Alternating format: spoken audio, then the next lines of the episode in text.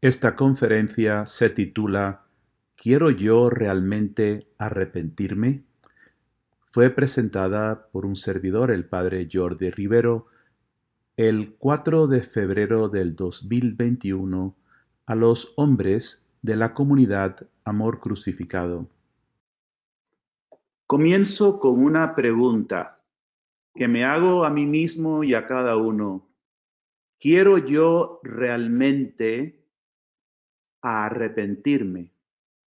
Si ya he empezado a tener luces del bien, del mal, de verdad quiero arrepentirme. Esto es una pregunta crucial porque si vemos en el Evangelio los que más se confrontaban contra Jesús, eran los fariseos, hombres sumamente religiosos, pero con una religión corrupta. ¿Por qué era corrupta? Porque ellos dependían en sí mismos para realizarse como seguidores de Dios. Y por esto es que San Pablo enseña con tanta fuerza que solo por gracia puede venir la conversión y la salvación, solo por gracia. Los fariseos pretendían autorrealizarse en el camino de Dios por su excelente cumplimiento de la ley. Pero como dice San Pablo, la ley es como una pedagoga, una maestra, y nos enseña que la transformación que hace falta está más allá de nuestras fuerzas. Y tratamos de cumplir la ley y vemos que no podemos.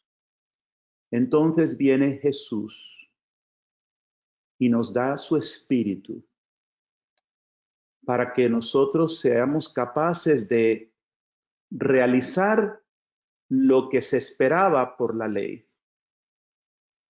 Porque es que antes de recibir el espíritu, hermanos, ni siquiera podíamos entender qué es lo que la ley pretendía.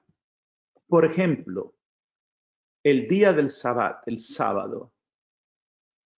La ley dice que ese día no se debe de hacer trabajos, pero el sentido de esta ley es para que el hombre realice su intimidad con Dios. Y por eso lo importante del sabbat es crecer en la alianza del hombre con Dios y crecer en comunión entre hermanos para formar ese cuerpo que Cristo quiere que seamos. Entonces, el sábado tenía un sentido de, de fomentar comunión, participación con Dios. Y en esa eh, gracia del sábado, el hombre debía ser realizado en su dignidad, o sea, descubrir la dignidad del hombre como hermano y la dignidad del hombre ante Dios. Y por lo tanto, se desprende de ahí que es un día de sanación, de sanación interior, de sanación de nuestras heridas. Los fariseos, dependiendo en sus propios esfuerzos humanos, quieren cumplir estrictamente la ley del sabbat. Pero el que realmente realiza la plenitud de esa ley es Jesucristo.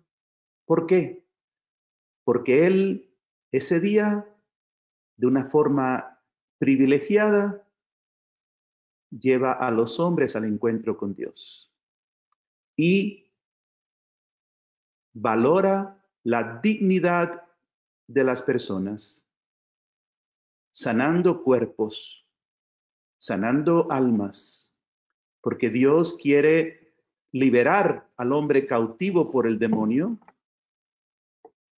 sanarlo de la opresión que es física y también espiritual. Los fariseos estaban ofuscados, encerrados en su esquema, y veían a Jesús lo que hacía y no entendían nada. Porque en ellos se da lo que se llama en inglés self-righteousness, que en español sería auto-justificarse. Es creer que yo puedo obtener rectitud.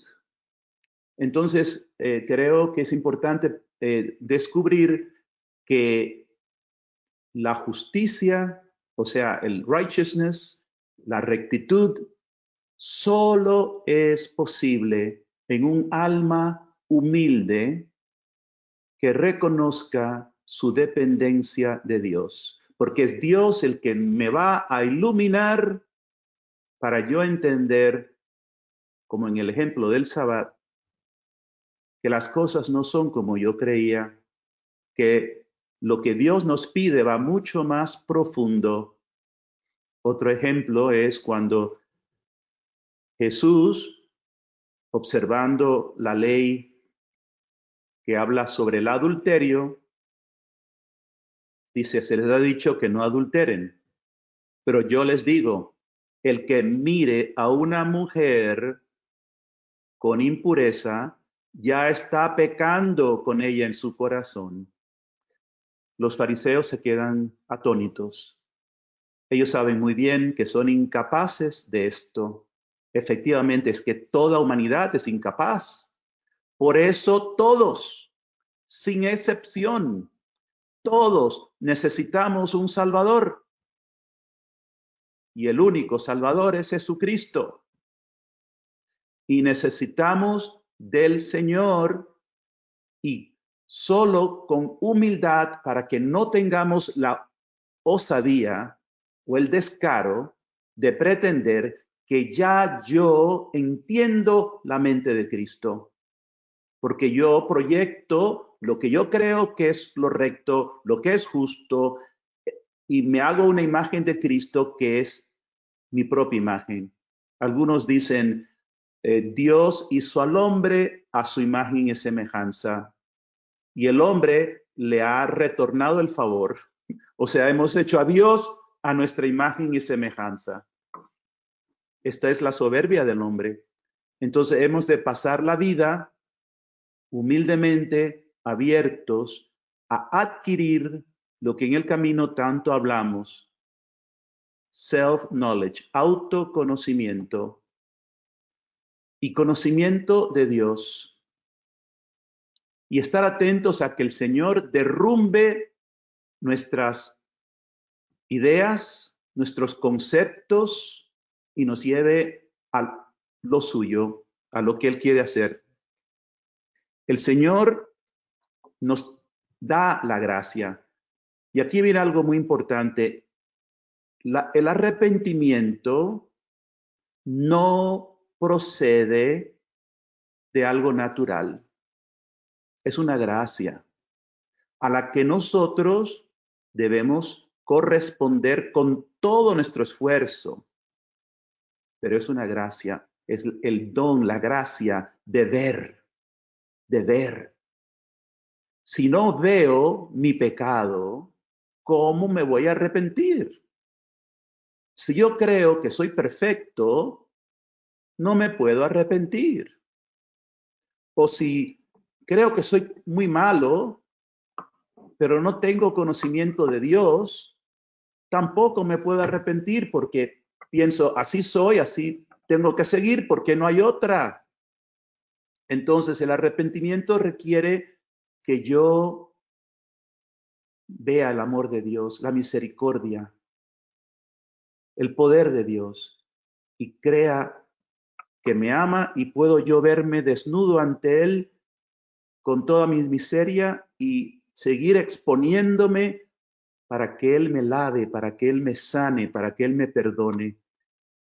Y para esto, hermanos, la clave es la humildad y entrar en un camino, porque esto no, no se da en un día, es un camino que requiere esfuerzo, es una batalla que se va a dar porque a medida que yo veo mi pecado, mi miseria, puede ser que, como el fariseo, quiera auto justificarme. Yo cumplo, yo lo voy a hacer bien, yo me rectifico y no entro en el proceso honesto que requiere humildad para cambios auténticos.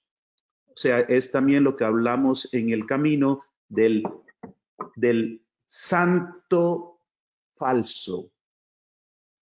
El santo falso que viendo su realidad, pues se apega a ciertas costumbres, ciertas devociones, cierta apariencia de santidad como para encubrirse con ello y no tener que enfrentar la verdad. Por eso es muy posible encontrar personas muy devotas, ah, que se ponen un rosarito, que tienen sus novenas o lo que sea, y que en el fondo no quieren cambiar. Entonces, este es el reto para todos nosotros. Dicen que el, el presidente actual de Estados Unidos lleva en su muñeca un rosario que es muy devoto y es radicalmente pro aborto y las leyes que está pasando son contrarias a la moral fundamental católica. Es más, va en contra hasta de la ley natural, obviando las diferencias que hay entre hombre y mujer. Eh, o sea, ¿cómo podemos llegar a eso? Pues vamos cayendo en una falsa santidad, una falsa aura de devoción. Y esto es muy común hoy día, porque se ha perdido la realidad de dos cosas fundamentales, de el verdadero amor de Dios y la verdad del pecado. Y es por esto que en el centro de la salvación está la cruz. Cristo crucificado. Y por eso es tan valioso el nombre de nuestra comunidad. El verdadero amor está crucificado. Y la cruz nos revela estas dos verdades fundamentales. Primero, vemos la seriedad del pecado, la gravedad del pecado y quizás tenemos la tentación de pensar, bueno, la cruz será necesaria para los asesinos, los violadores, para un Hitler, pero yo no soy tan malo. Ese, ese espectáculo de la pasión de Jesucristo, sudando sangre en Getsemaní, los tormentos que él padeció, eso no era necesario para mí, será para los realmente malos. Y esta manera de pensar demuestra pura ignorancia de la verdad. Si nosotros creemos que yo necesito la cruz, que Cristo muere por mí personalmente, yo creo que más nunca me voy a atrever a jactarme o a criticar o a condenar a otros. Qué fácil juzgamos a los demás. Yo necesito la cruz de Cristo. Yo necesito entender la gravedad de mi situación, que si no fuera por Jesucristo, yo, Padre Jordi Rivero, estaría perdido por toda la eternidad. Mi única salvación es la gracia de Cristo, a la que me tengo que atener y someterme en amor, en humildad, para que Él me saque de la fosa en que estoy. Junto con esto, o sea, la gravedad del pecado, la cruz nos revela la magnitud incalculable del amor divino. O sea, vemos la enormidad del pecado y la enormidad aún más grande que es el amor de Dios que ha venido a por mí y a por todos. Y a medida que yo me doy cuenta de esto, mi vida cambia. Y es una verdad que ya no la puedo contener. Tengo que ir ahora a anunciar, como hoy dice el Evangelio, anunciar el arrepentimiento y la buena noticia a todos los que quieran escuchar, porque todos están igual que yo, en peligro de perdición. Todos. Todos estamos en este camino que tenemos que decidir salvación o perdición. Y puede ser que, que, que yo diga, sí, Señor, yo sí voy, y después no vaya, como dice el Evangelio, ¿verdad? El hijo que dijo, sí, yo sí voy, Señor, a la viña a trabajar, pero después no fue. Y no es que necesariamente era intencional diciendo una mentira. Es que es una forma de vivir, una actitud. Sí, sí, mañana. Mañana empiezo la dieta, ¿no? Mañana empiezo a cambiar. Mañana voy a dejar el pecado. Decimos que sí, pero después no lo tomamos lo suficiente serio. ¿Saben por qué también? Porque Satanás es real y viene por nosotros y sabe nuestros puntos flacos. Entonces, si yo no me doy cuenta de que el Satanás que vino contra Jesús ahora viene contra mí, y si yo creo que ese, ese terrible monstruo que fue el que crucificó a Jesucristo, ahora viene a por mí, y yo creo que yo voy a poder luchar con él solo, y no recurro todos los días en oración, someterme al Señor, pedir la gracia, tomarme en serio que estamos en esta batalla. Estamos en una batalla y nos dice mm, siempre, ¿verdad? El catecismo más sencillo nos enseña que es contra el mundo, la carne y Satanás. ¿Qué significa el mundo? Pues toda esa em, vorágine de mentira y mal ejemplo que tenemos todo alrededor, incluso dentro de la iglesia, de relativizar las cosas. Ya hoy día hasta cae pesado hablar de inmoralidades, de impureza, hasta de aborto. Ya dejes a un lado. Ya no hables más de eso. Eso es lo que quiere el demonio. Tú puedes ser buen católico y, y personalmente yo estoy en contra del aborto, pero ya está. Y votamos o actuamos como. Y ahí está el reto, ¿no? Cuando digo nosotros, yo me refiero a la realidad de la raza humana. No estoy acusando a nadie, ¿no? El que primero se tengo que acusar soy yo mismo, ¿no? pero es nuestra naturaleza humana y necesitamos entender que estamos en esta batalla contra un mundo que es una corriente muy fuerte que nos empuja a minimizar la seriedad de la vida y la razón por la que estamos aquí y no darnos cuenta del daño que hace el mal, el daño que hace el mal.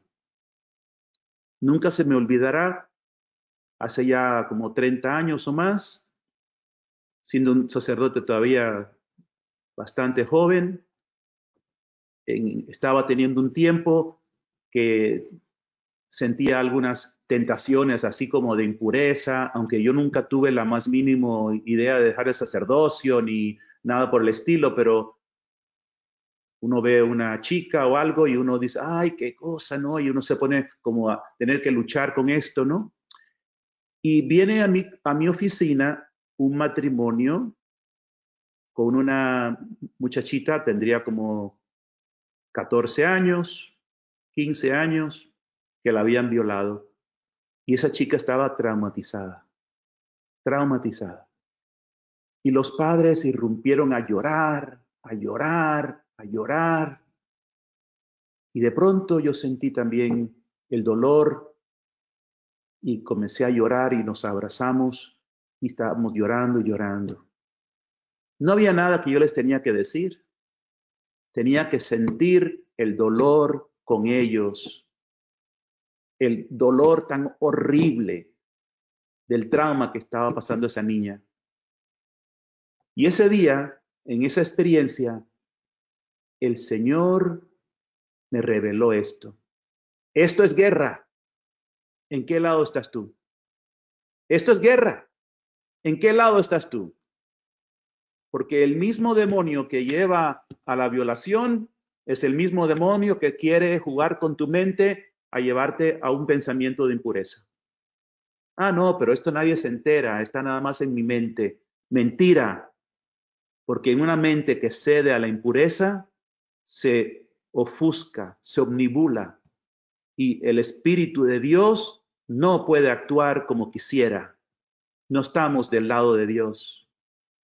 Claro que podemos tener ataques. No estoy hablando de que no tengamos tentaciones. Jesucristo tuvo tentaciones. El problema no son las tentaciones.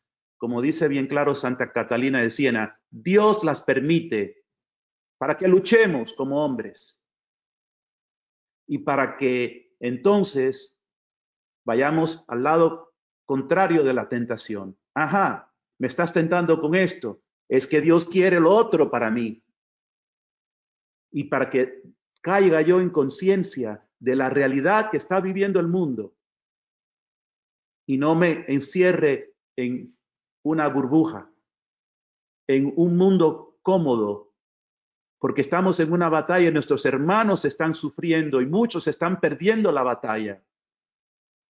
Entonces, cuando yo soy tentado, tengo que pensar en mis hermanos que también están siendo tentados. Y Señor, por ellos me ofrezco.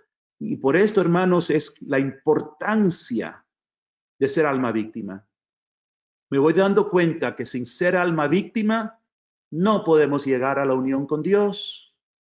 Porque ser alma víctima es entrar en guerra. Ser alma víctima es no retenerse nada para sí, dejar que el Señor llegue hasta lo más profundo y yo se lo entrego todo. Y no se puede llegar a esa unión con Dios y no se puede ser alma víctima si yo no estoy dispuesto a sufrir. Somos criados como seres humanos con el concepto de evitar el sufrimiento. Y recuerdo mis años trabajando con, con drogadictos. La experiencia después del fin de semana de retiro me di cuenta que solo aquellos que entendían que comenzaban un nuevo caminar con la cruz y que iba a venir más ataques y que la, y la tentación de la carne de querer satisfacerse va a venir otra vez. Esos son los que mm, eh, se, se convertían y perseveraban. Pero aquellos que decían, ya yo estoy en victoria, ya yo estoy todo bien, ya Dios me sanó, esos volvían a recaer. Estamos en la lucha todavía. Estamos en la batalla todos, con la gracia de Dios llevando la cruz. Y es un privilegio abrazar el sufrimiento. No, no se sientan que han sido derrotados por el mero hecho de que tengan tentación. La tentación es el ataque. La victoria viene cuando yo le respondo al Señor tomando las armas del Espíritu y sufriendo con Él. Porque si no somos amigos del, Señor en la hora del banquete, pero no en la hora de la cruz. Cuando se prueba el temple, de un soldado de Cristo, de un misionero de la cruz, es en cómo actúa precisamente en el frente de batalla. Recuerden, Cristo fue tentado. La tentación no es señal de derrota, es señal de que estamos en guerra. Lo que yo hago con la tentación o tener fe y acudir a Cristo y dejarme crucificar con Él. Por eso San Pablo mismo dice, estoy crucificado con Cristo. Él no dice, ya yo gané, ya yo estoy en victoria, ya está todo resuelto. No. Él dice, estoy crucificado con, Cristo. Y cuando vienen sus las tentaciones, él sentía hasta un aguijón en el costado. A thorn in the flesh, un aguijón. Y él quería quitárselo y no se le quitaba y seguía perseverando. Señor, dame la gracia. El Señor le dijo, mi gracia te basta. Entonces, la meta no es llegar a un plató, a, un, a una planicie donde ya no hay pecados, ni ataques, ni problemas, ni dificultades. Los vamos a tener hasta que muramos. Pero más y más, si nosotros participamos de la vida del Señor, tendremos más fuerza para no caer y para vivir muy felices, porque la verdadera y única felicidad del hombre es su comunión con Dios. Entonces tenemos al tenemos el mundo que nos viene en contra con un armazón, una armada de mentiras y de seducciones y de invitaciones a tomarse la vida ligera, no hay problema, esto es, esto es normal, cuando realmente son ofensas graves al Señor. Entonces no podemos aceptar la valoración cultural de las cosas. Lo que el mundo considera normal, hoy en día, hermanos, hoy en día realmente ser un verdadero discípulo de Cristo es considerado un radical. De hecho, ya nos están llamando eso aquí, ya hasta, hasta el gobierno nos dice que es una, una persona radical porque tiene valores morales, porque ve que hay diferencia entre un hombre y una mujer y se tienen que respetar. O sea, el mundo no podemos seguirlo y tenemos que estar preparados para ser radicales según la interpretación del mundo. El otro que viene contra nosotros es la carne. ¿Qué cosa es la carne? Porque la carne es creación de Dios, el verbo se hizo carne.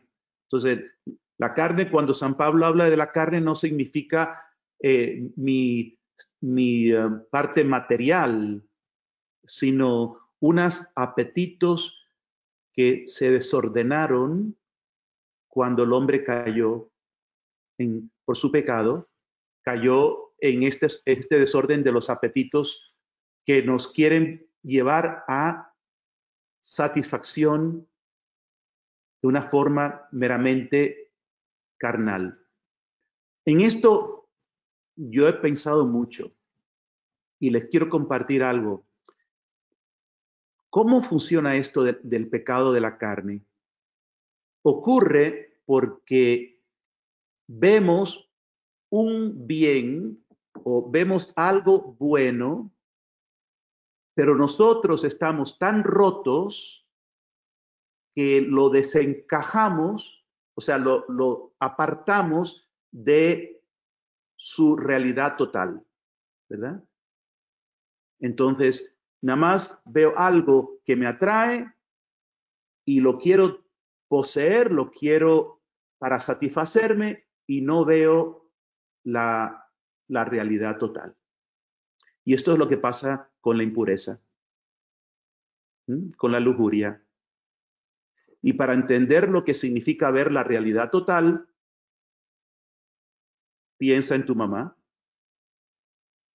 Cuando tú miras a tu mamá, ves la realidad total. Ves una mujer y ves una madre, ves una esposa, es, es hija de Dios y la respetas porque la ves íntegramente.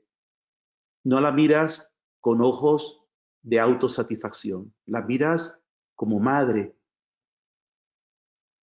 Con las hermanas, a no ser que estemos tan, tan enfermos, ¿verdad? Que eso ya hoy día se da, pero eh, el incesto, ¿no? Pero normalmente hay una protección. Uno mira a las hermanas de uno con un respeto porque son mis hermanas y uno las mira con pureza y las defiende.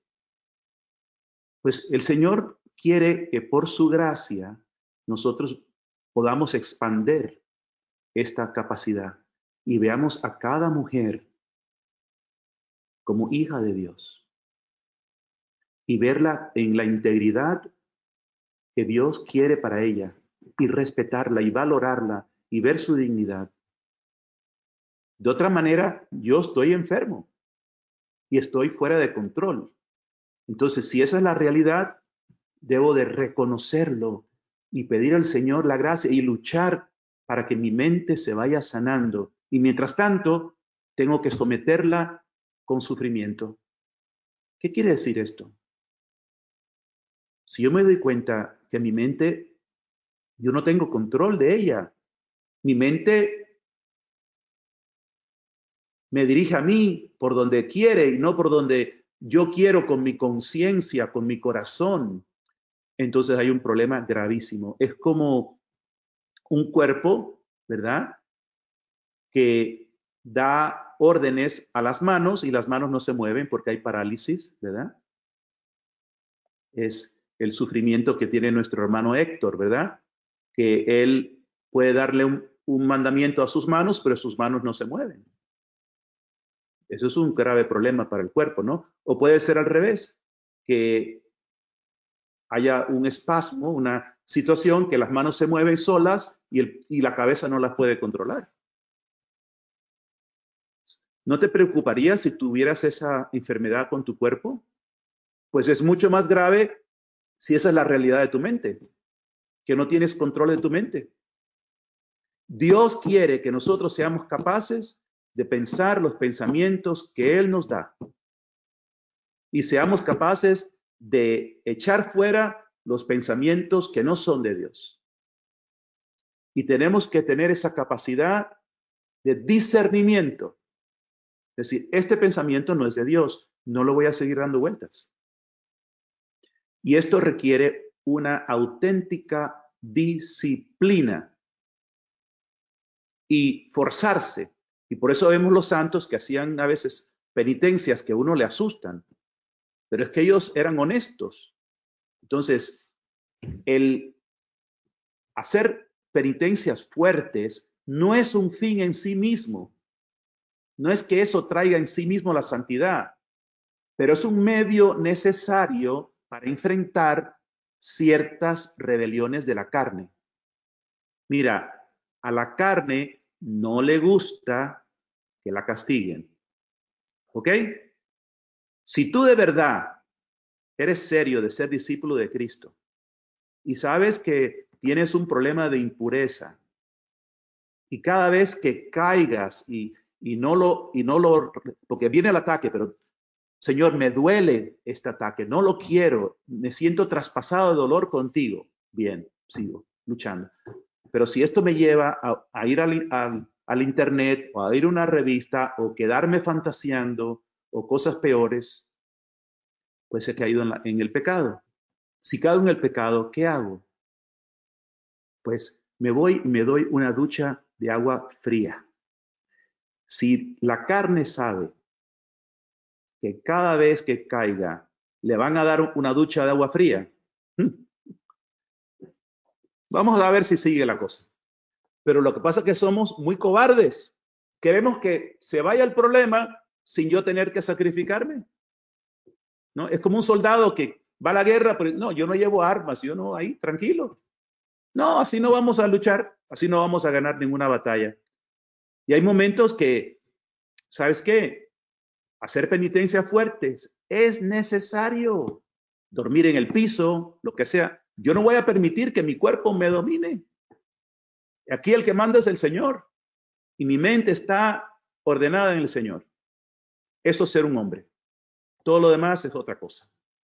Un verdadero hombre es un discípulo y está en batalla. Y no tiene miedo a sufrir para llegar a participar más y más de la gracia. Ahora bien, repito, los sacrificios no son lo que nos cambia. Es la gracia de Dios. Es Dios el que nos da la gracia para hacer el sacrificio. Pero si no lo hacemos, si no nos movemos, pues seguimos igual. Ahora, no solamente hacer penitencias, más importante todavía, cuanto más pueda, ir a la Eucaristía. Pasar tiempo todos los días meditando la palabra, escuchándola, para que esa palabra vaya haciéndose luz en mí. Y se nos va a acabar el tiempo. Eh, nada más del, del demonio, nada más le voy a decir, el demonio está detrás del mundo y detrás de la carne. Y los utiliza a los dos para vencernos. Y nos vence con mentiras. Miren, cuando yo estoy haciendo dirección espiritual o confesando y le digo a alguien algo que hacer y me dice, voy a tratar, ya yo sé que ahí no hay nada. Ahí esa persona no va para adelante. Voy a tratar. Esto no es voy a tratar. No, voy a tratar. Eso es como, a ver, si, si me dan las ganas, si, si, si me siento con deseo de hacerlo, voy a tratar. Es que no, así no. Señor, con tu gracia yo sí puedo y lo voy a hacer. Y si caigo, me voy a volver a levantar y voy a seguir adelante. Ahora sí. Esto no es, voy a tratar. O yo no, lo mío no es tan malo, no, hay cosas peores. No, así tampoco. Señor, yo quiero realmente entrar en una vida nueva. Y el demonio es el gran mentiroso.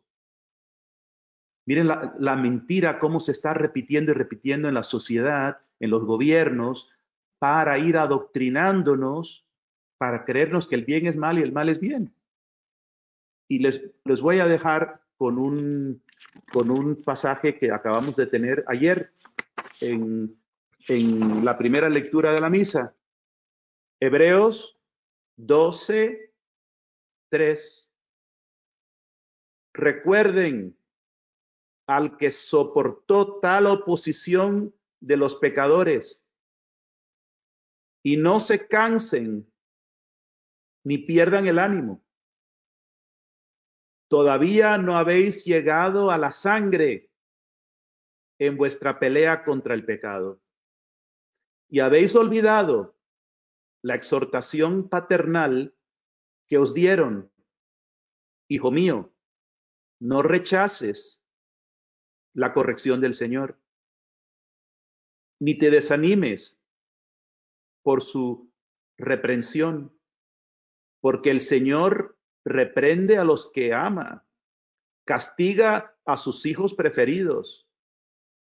Soportáis la prueba para vuestra corrección, porque Dios os trata como a hijos, pues ¿qué padre no corrige a sus hijos?